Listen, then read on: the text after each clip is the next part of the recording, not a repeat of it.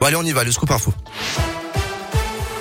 Et à la une de l'actualité, 6,5 millions de personnes se sont déplacées à l'intérieur de l'Ukraine depuis le début de l'invasion russe dans le pays, a annoncé l'ONU hier. C'est presque le double du nombre de réfugiés qui ont franchi des frontières pour fuir la guerre décrétée par Moscou, à savoir 3,2 millions de personnes actuellement. Alors que les combats se poursuivent, le président ukrainien Zelensky a appelé la Russie à jouer le jeu des négociations pour minimiser les dégâts causés par ses propres erreurs. Dans la Loire, ce drame hier après-midi, un homme de 73 ans a trouvé la mort chez lui à Verrières en forêt. Le septuagénaire a été écrasé par une charrue. On ne connaît pas les circonstances exactes de cette tragédie. Ce que l'on sait, c'est que les secours n'ont rien pu faire pour la victime en arrivant sur place. En Haute-Loire, hier, euh, fin du procès en appel pour cet homme qui avait tué le 26 décembre 2018 son ex-femme de sept coups de couteau dans le cou à Durtol, dans le Puy-de-Dôme. Cette dernière souhaitait se séparer de l'homme de 55 ans.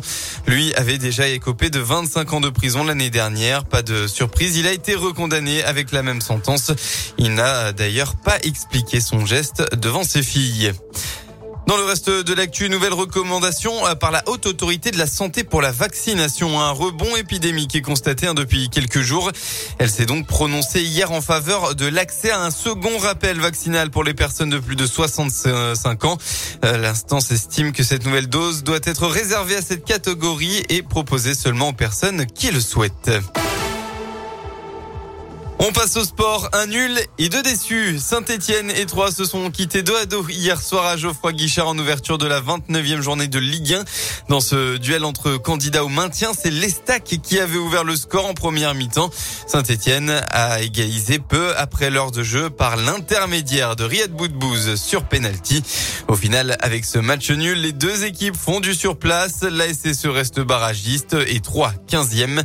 Même si le milieu des Verts, Madi Camara, ne veut pas parler d'un coup d'arrêt. Un coup d'arrêt, je pense pas. Bien sûr, on aurait aimé prendre trois points à domicile, c'était notre objectif. On est un peu déçu. Maintenant, on fait un nul, on va se contenter de ça. Trois fait un bon match. Je pense qu'on n'a pas démérité. On a eu quand même quelques occasions qu'on aurait pu mettre au fond. On a essayé de pousser avec notre public qui nous a encouragé jusqu'à la fin, comme d'habitude. On les remercie d'ailleurs. Bien sûr qu'on garde la foi. Il y a toute une ville derrière nous. Donc, euh, on sait ce qui, ce qui nous reste à faire. Nous, notre objectif, c'est le maintien. Même si on gagnait ce match, euh, c'était pas fini. Et si on le perdait, c'était pas fini. Donc, euh, non, c'est, ça va jouer vraiment jusqu'à la fin. Et on a hâte d'entamer ces, ces nouveaux matchs pour pouvoir récupérer le plus de points possible.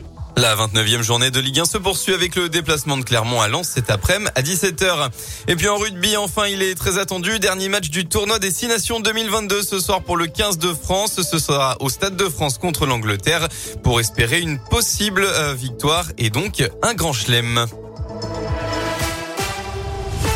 Merci beaucoup Valentin.